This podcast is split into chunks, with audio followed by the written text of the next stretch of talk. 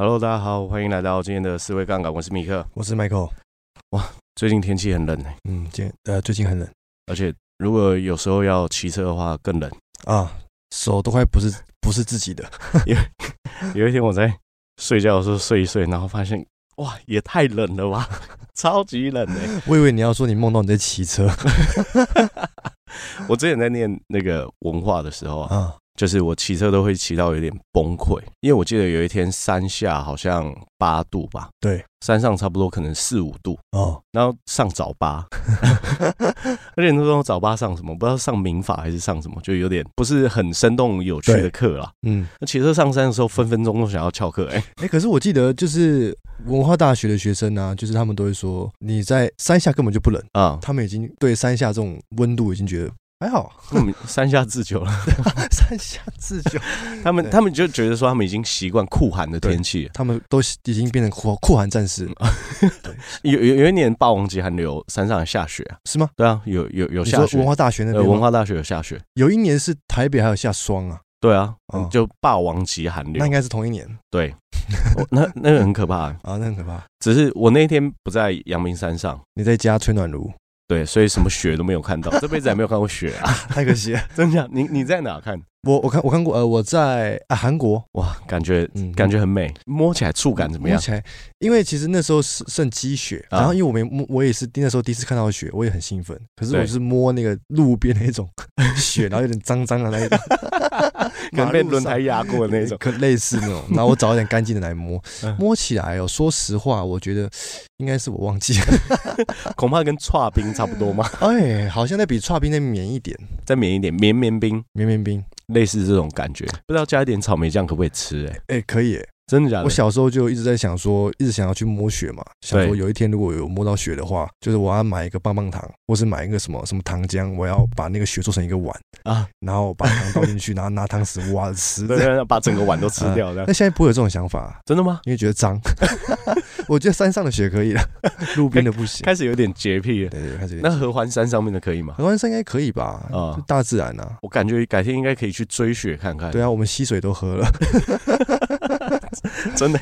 渴的时候拿那个乌来桶后，蛮拿拿那个瓶子直接装溪水，然后开始喝，因 为没水喝，很可怜，太渴。然后重点是那边还没有讯号。今天的开场非常有趣，对。因为趁机聊了一下我们的一些奇妙的想法，不过我们今天呃顺着这个我们刚开始的开头来跟大家聊，我觉得我今年学会的一些我觉得蛮有用的技能哦，跟什么有关的？跟提问有关，跟提问有关。呃，我觉得在这个世界上一直都不缺好答案，嗯，有时候缺的是一个好问题。对，只要你可以把问题问的足够好的话，嗯，其实你是可以去解决你很多人生不同面向的问题。嗯。啊，不管是对自己提问，或是对其他人提问，我觉得问问题是激发人思考一个很好的方式。对自己提问也有效果吗？对自己提问也有效果啊。嗯，比如说像我们之前有讲过《思辨与立场》这本书嘛，对，它里面说要有批判性思维。呃，其中一个做法就是，当你在想说“我这样想是对的”，那你下一句要问自己说：“为什么我觉得这样想是对的？”自己要告诉自己原因啊，自对自己要告诉自己原因啊，你因为你不能盲挺嘛，自己都不能盲挺，自己应该是说，如果永自己永远只有盲挺自己这个选项的话，那你可能很多时候是不会看到是非对错，啊，对。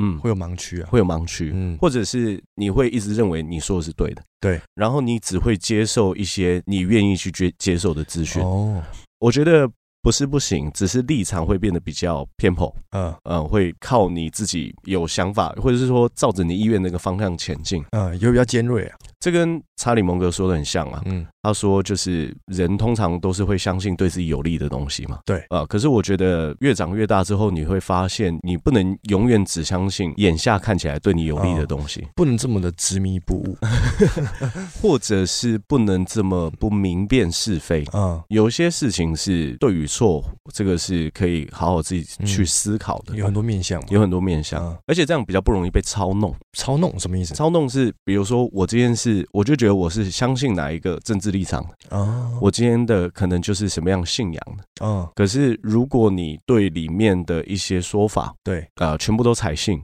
嗯，那你就很容易被操弄了哦，因为你看不到是非啊，是，对啊，你就觉得只要是谁谁谁说的就是对的，嗯，这个是很危险的。这个是很危险的，这个是很危险。可是政治跟宗教很很多时候都是这个样子。宗教我们今天不谈，因为宗教有很多呃说法是不可证伪啊，是，所以它会形形成一个自洽的逻辑闭环嘛。对，那比较像信仰的部分，呃，比较像信仰的部分，因为你你很难去证明说它是假的，所以这个今天不在我们讨论范畴。可是其实有一些政治的议题是，就是如果你可以看出它背后的动机的话，它可能不是这么善良跟正直，可是你还是要挺它，那个就是立场问题嘛。哦，对啊，选择自己。想要相信的，或是对自己有利的事情相信，嗯，那看不到是非就会很危险。对。嗯，不然就是被利益蒙蔽，被利益蒙蔽。嗯，我觉得要有双赢思维，在这个世界上是很重要。嗯，我自己最近一直在思考，说有一些事情一定会有第三个选择，不是说做了一个选择一定是我赢，做了一个选择一定是你赢，一定有第三个选择是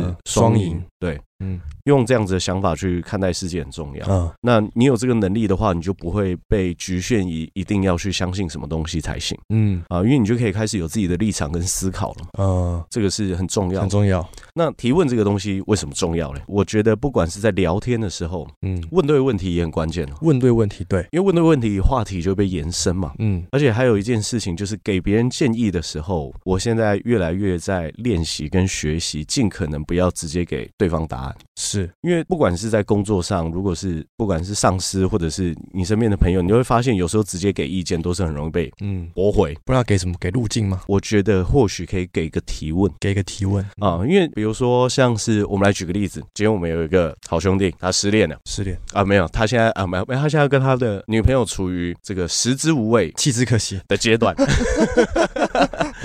他就问你说，哎，兄弟，你觉得我我要分手吗？嗯，你觉得这样不开心的话，你就分呐。可是我就觉得分了，我怕我会怎么后悔，我就会我还是很爱他。对啊。那那你不要分呐！可是我跟他在一起，我觉得好烦呐。就是这样子啊！你在给别人建议的时候，就很容易得到这样子的回应。是，而且还有另外一个小小的风险，是比如说我给你一个建议，你采纳了，结果最后这个结果并不是你喜欢的。对，就是完蛋，常发生的啊，分手了，这个怎么不要下一个？撤了啦！我决定跟他分手。三天之后，两个抱在一起。哎，这个饭呢？牵着手跟你说要不要吃饭？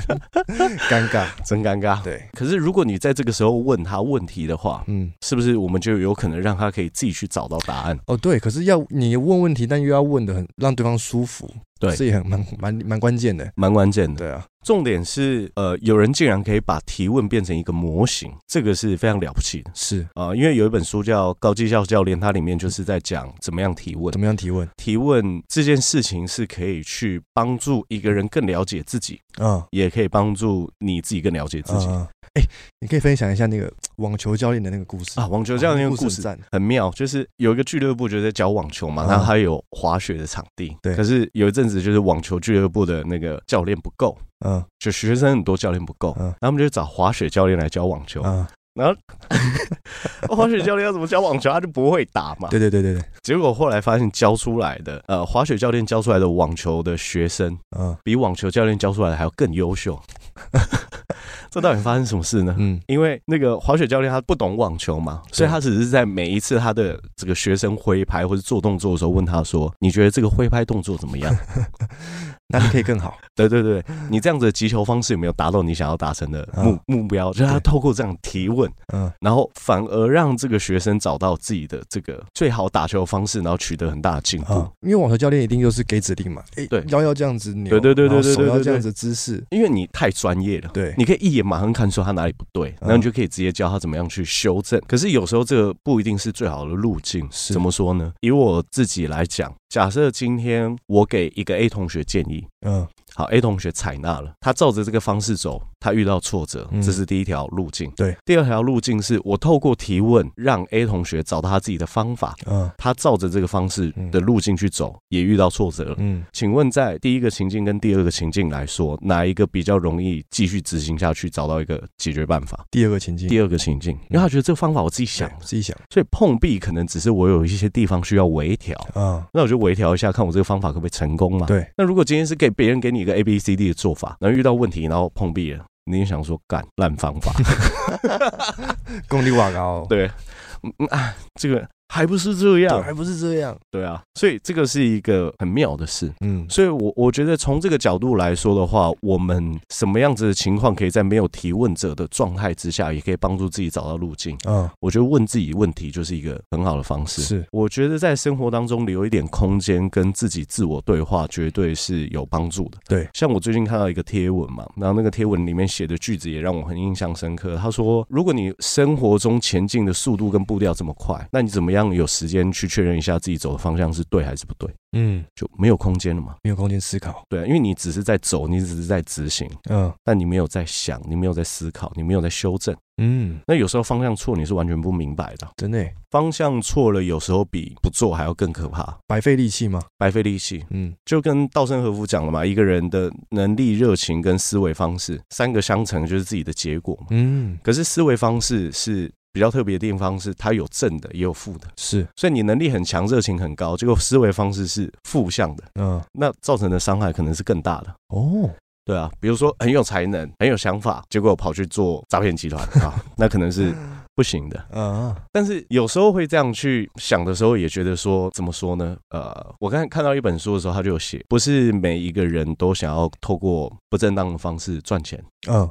但是他们现在可能没有找到其他更好的办法，是，这也是啊，啊，我觉得要看地方啊，嗯，这真的要看地方，看有没有有有的选的地方。啊。不然你像说像那些我看电影很多那种，那是哪里啊？可能是中南美洲，中南美洲就是很多工人不是在种植嘛，对，在采收什么，他们没得选啊，真的有得选的时候一定要选，嗯。好的方向去走，这个是非常关键的，是，或者是说心心里面的念头是不要有想要害别人啊，这个很重要。不过聊到提问，我记得叫惠特莫博士，嗯，他有他做出他自己的提问模型，嗯，他的提问模型叫 G R O W，嗯，那 G 是在讲什么？G 叫做 Goal，叫目标，嗯，目标，然后 R 叫做现状，对。然后 O 叫做选择，然后 W 叫做意愿。嗯，他透过这个四阶段的问题，可以去帮助别人，可以去找到。他这本书叫高绩效教练嘛，所以就很像是在教练有办法去透过这个模型，帮这个学生找到他自己的方向。对。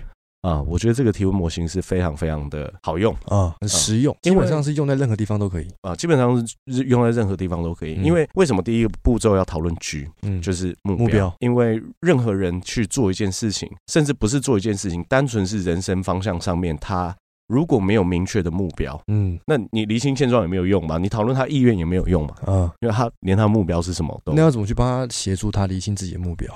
可以透过一些问题去帮他厘清他自己的目标，所以我们待会可以跟大家举例来说，哪一些问题是可以帮助我们去做到这些事情。那我们来聊一下，就是在 G 这个目标的呃方向，你透过问什么样的问题是有助于帮助他厘清的目标的。第一个就是你可以问他说，你下一个阶段想要完成的目标是什么？嗯，或者是你可以问他说，你有什么目标是没有达成会觉得很可惜的？对，或者你可以问他说，你希望你的什么什么什么事情，嗯，理想状态是如何呈现的？嗯，因为你如果可以帮助他厘清理想状态是怎么样，对，那目标是不是也开始逐渐变得清晰？哦，或者是你可以问他说，如果你的什么什么事情达成理想状态，你会有什么样的感觉？哦，啊，你可以去调动他这个动机。会不会有人没有目标啊？我如果遇到这种状况的话，我可能会透过其他的方式去问问看。嗯，谁在你生活当中观察到，无论他是明星艺人，你不认识的，对，或者是你周遭认识的朋友，嗯，你观察到谁的人生是最接近你理想的人生状态？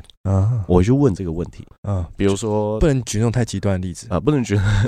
但是如果他他他说啊，这个我觉得我有一个学姐是我的这个理想目标，嗯。然后我我可能就会问他说：“诶，为什么是这个学姐？”那他可能会讲说：“啊，因为她在工作上面很自由，嗯，她在工作上面收入很高，所以我觉得能够达到这样自由，跟能够在物质生活上面可以比较充裕的状态，是让我比较羡慕的。嗯，那你就可以知道说，他他可能想要追求的是比较偏向自由业的工作嘛，嗯，那这种工作可能他是可以去获取比较高收入的对。方式嘛，嗯，那你就可以大概去用这样的方式去提问。”比如说，那你下一个想要转换工作阶段，呃，工作内容，你希望他的状况是可以比较自由安排时间的吗？嗯，是不是就是对？现在都还是在目标的框架里面。对，因为我们要先帮助他理清他到底想要追求跟想要达成的模样长什么样子。模样长什么样子？因为这个就像是走一个路径，就是这样。欧亚非大陆是连在一起的嘛。嗯，所以假设说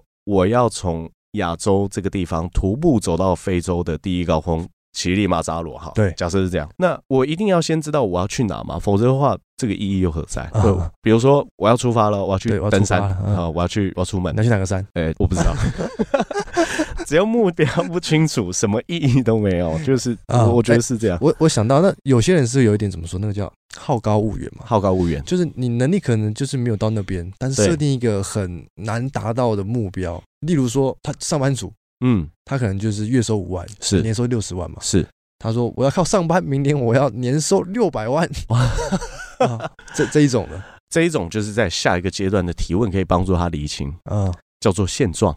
现状，我们可以问他现状的状态是什么？嗯，哇，既然讲到这个，我们就继续问下去。如果说我们要厘清现状的时候，我们在问问题上面有什么样的选择？对，比如说，我们可以问他说：“你想要去的地方是 A 点？”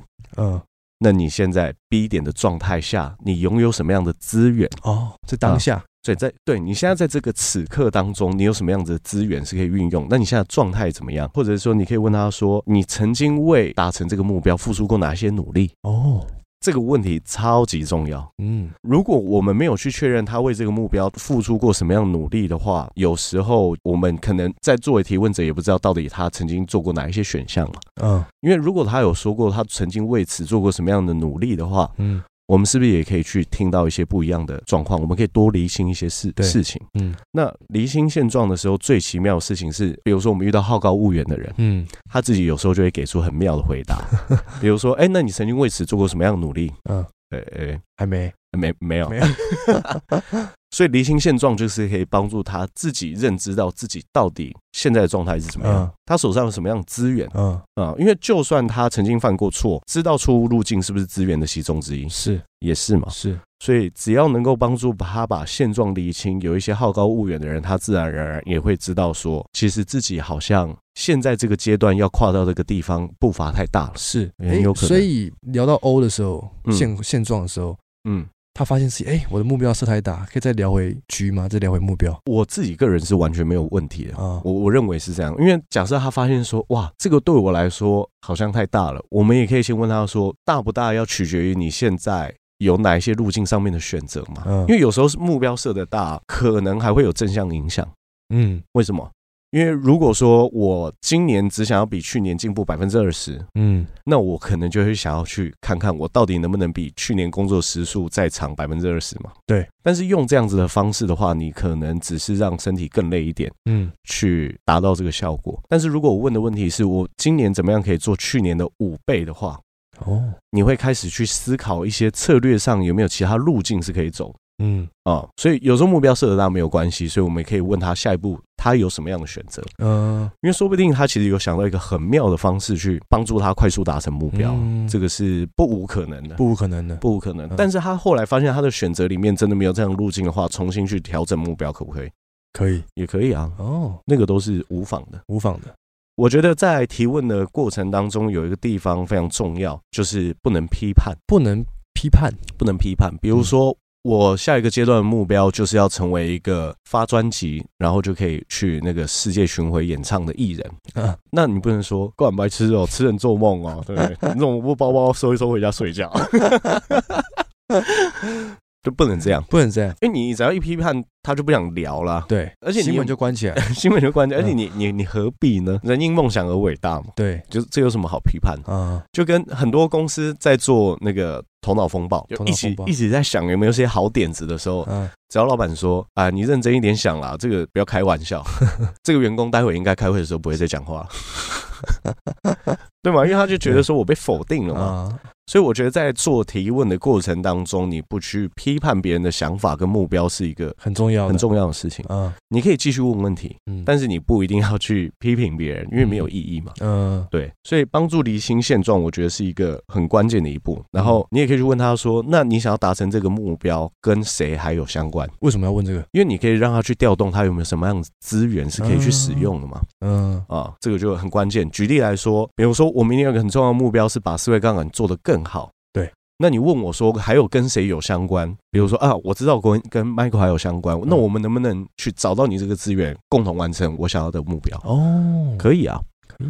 调动他去在现状当中找到资源的能力，嗯，嗯，这个也很重要。让他发现其实他是有资源的，嗯，让他发现他其实是有资源。的哦。啊，我觉得这个很关键，或者是说有些时候是他虽然想要达成目标，他有实践，只是他都是用重复跟完全没有修正的方法。对，那你帮助他厘清现状的时候，他可能自己就会知道啊，这一条重复的路径我走这么多次还是没有我想要的效果。嗯，那是不是换一个方式才有可能产生不一样的结果？你都是可以帮助他理清这些事情的，嗯，他就自己解决自己的问题了，对，他就可以自己解决自己的问题。接下来就是你可以去问他。他选择这个叫 O，嗯，那选择问的问题就是你问他说，那你有哪一些方法可以解决这个目标，或者你有哪一些方法可以解决这个问题？方法，方法，嗯，你可以问他选择，嗯，比如说我们来讲，比如说我明年的目标是希望成为一个 IG 上面追踪十万的天文摄影师，嗯，那我们是不是可以问他说，你的现状是什么？然后接下来就问他说，你想要成为一个十万追踪的天文摄影师，对。那你现在有哪一些方法？嗯，那你做了一些什么事情可以解决这个问题？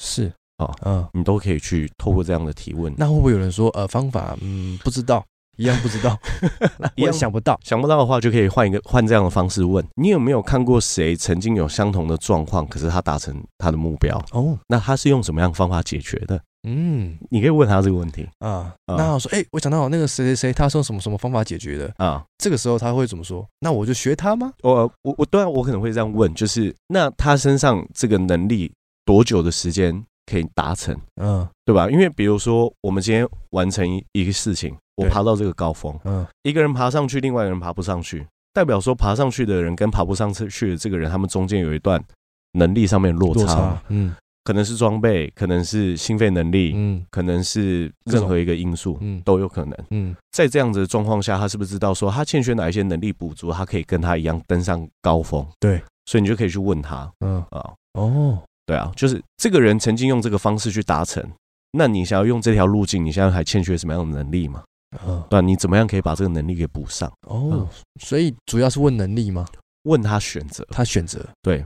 一直去透过这样子的提问，让他找出他自己可以选择的路径。嗯，哦，嗯，这个非常重要，非常重要。自己会给自己路径，对自己会给自己路径，而且自己想出来的路径，你是最容易坚持到底的。为什么？我觉得这个是我不晓得人好像都会有这样的心理。耶。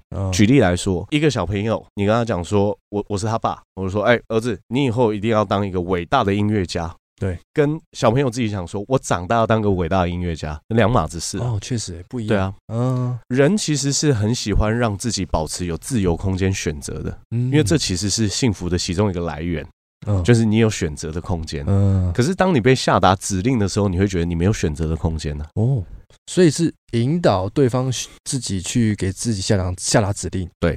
啊，选择了指令，选择了指令，这这条路是我选，只有知道这条路是自己选的时候，你才会无怨无悔嘛。哦。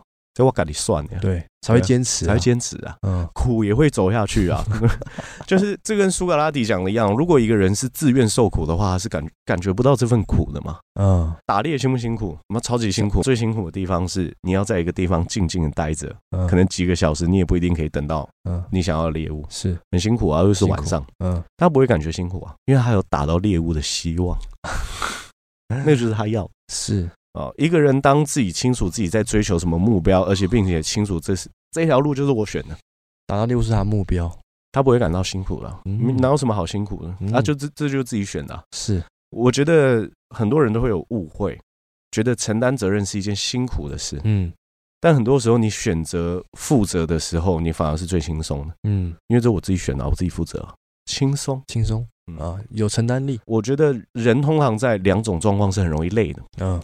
第一种状况是该负责没有负责的时候，因为烦就会累；第二个是不该你负责的时候，你想要负责，那你也会累。累哦。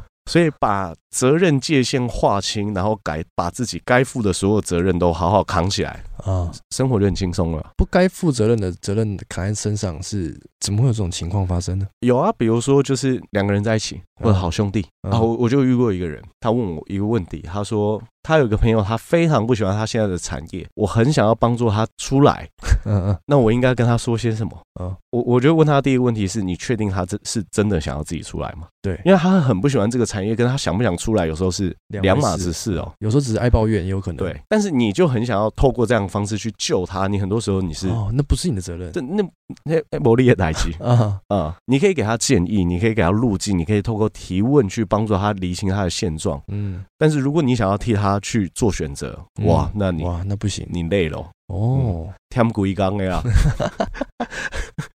别人还觉得你 gay 宝，对啊，就你管我那么多 干嘛？我我累归累，但是我我要赚钱养家，对对对，他可能也是这样想啊。是，所以你你要去帮助他，可以去找到他自己到底选择是什么，是一个很大的关键。嗯嗯，所以这个叫做选择，或者是如果他给出一个，比如说像刚刚 Michael 讲很荒谬、很离奇的答案，嗯。你可以问他一个问题，就是那你还有没有其他解决办法？嗯，你你听听，可能你觉得不可行，但你不能批判他嘛。是，那你可以再问他一个，那你还没有其他的解决办法？嗯，多提问，很多时候能够帮助他更快的找到路径，或者找到更多可以选择的路径。嗯，很关键，很关键。接下来叫做意愿，意愿的话，我们会问几个问题，比如说，那你打算怎么做，或者是什么时候是你采取行动的好时机？嗯。啊，问意愿，还有说你需要，你还需要谁对你的帮助与支持，或者是你可以问说，还有哪一些资源是必须要获取？你可以问他意愿。嗯，那你只有在最后能够去确认好他的意愿的时候，他才会真的行动。或者像我有时候会问别人问题说，这件事情如果你要去执行，你现在执行意愿是百分之几？哦，如果你把它量化的话，是百分之几？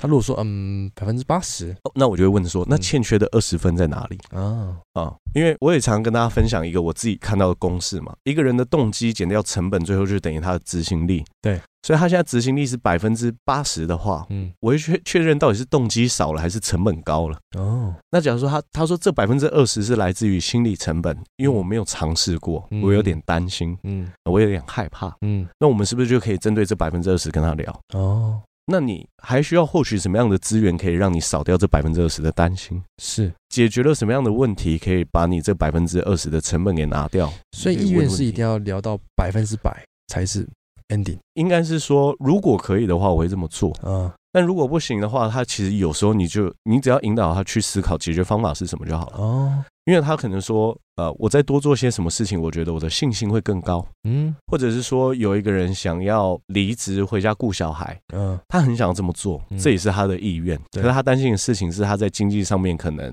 需要另外一半支持。对，那是不是可以？啊，他说，如果我能够确认得到另外一半支持的话，那我就可以放心回家顾小孩了嘛？百分之百没问题。好，那你就跟他说，哎，很很好啊，那你都已经想好了。嗯。那你把这个问题解决完之后，接下来就是你行动的时刻了嘛？嗯、恭喜他，恭喜了哇，解决了，解决了。哎，那懒惰是成本还是动机？都有可能，因为懒惰就是执行力低嘛。对啊，有一些人懒的原因是，有时候是不够想要，不够想要；有时候是成本太高，成本太高，有些时候就是选择太少，也会造成成本太高的问题。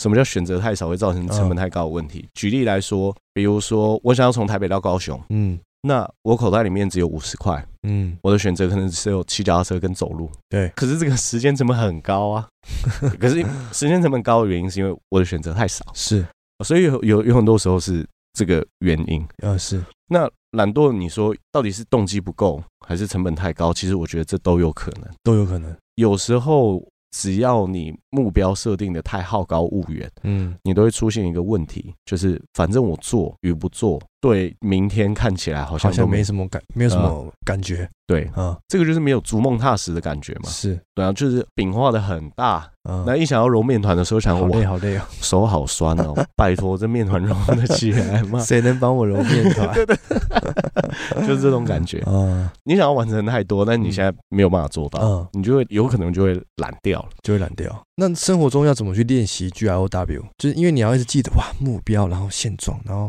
选择意愿，你要去排序，你要怎么这个要怎么去融会贯通？呃，我觉得这个就是直接要去用练习跟实践的方式。嗯，因为其实生活当中有很多场景，你是可以去做这个练习的。我觉得学到一个技能最好的方式，要习得它，要掌握它，要熟悉它，就是用，用它。嗯，因为在沟通技巧，比如说包含非暴力沟通，嗯，或者我们讲 GROW 模型，或者我们讲管理学讲到二级反馈，嗯，BIC 的法则，对。它都是需要透过练习你才可以掌握的一个方法方法。那很多人会就出现一个问题啊，哦，如果我跟别人讲话的时候都要用方法的话，这样做人不是很真诚吗？拜托，讲话就是要学，不然的话，人如果不经过学习，跟畜生有什么差别？没有，人的大脑回路如果不经过学习，就是如果你展现的只有兽性跟直觉的话，嗯，当你脾气出来，你就出来了。是，那这跟原始人有什么差别？跟动物有什么差别？这这就是这就是一个粗鲁的人啊，他不知道怎么样在意别人的感受嘛。啊，是。所以这个就是你如果想要有更好的方式去沟通，要知道学习技巧很多时候反而是真诚的，因为你是真的想要希望对方的感受很好，嗯，他可以达成他的目标。对，同时之间你可以成为引导别人去思考的一个教练一样，是这个是很有帮助的。如果说就是两个人都懂 G L W，对，但是彼此都不知道对方知道。对，假设你。透过 G L W 的问题问我，是 我是一个很有防备心的人啊。我一听我就知道，哇，这个是 G L W 的提问方式，我就不讲。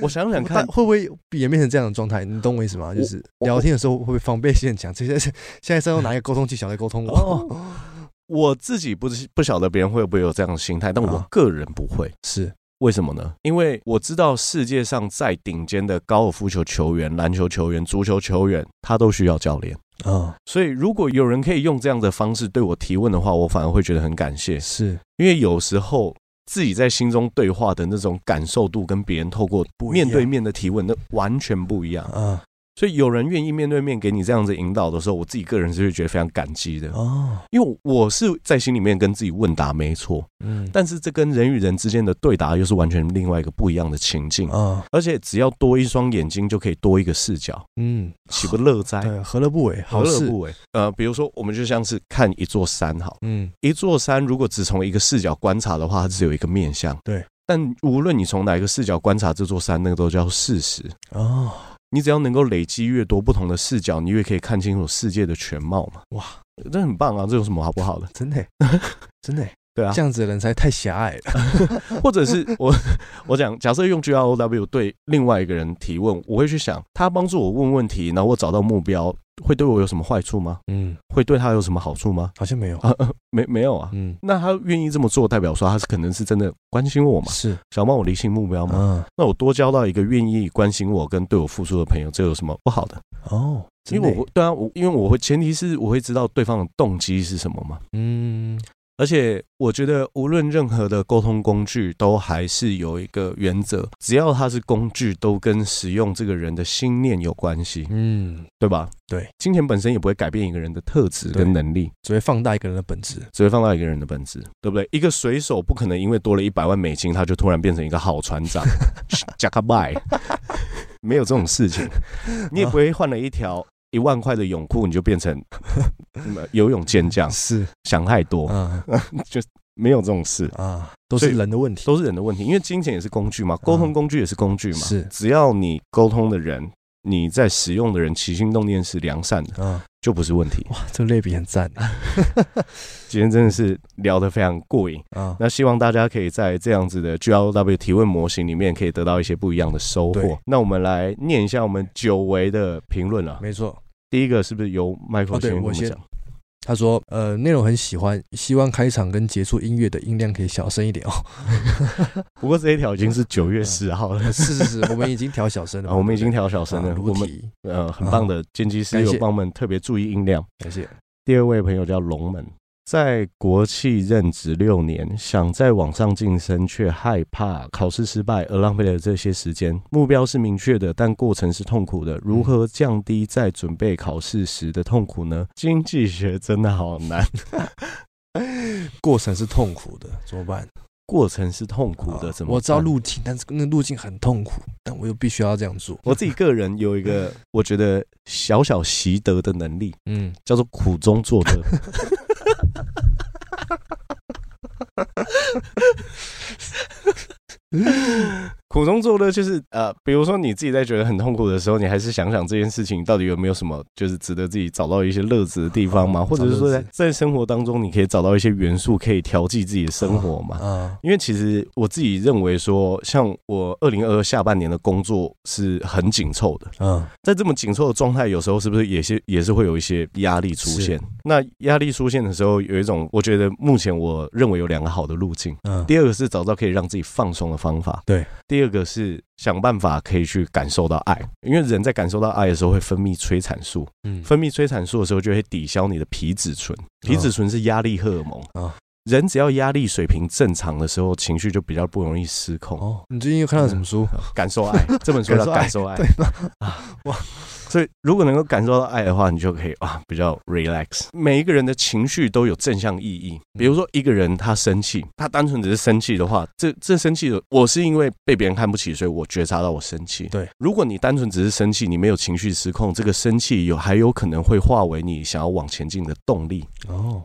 我好难跨博嘛，我生气嘛，我生气，对，我生气，我那那我就在想，那我怎么样可以以后不被别人看衰嘛？我要变强，对，但怕是怕情绪失控。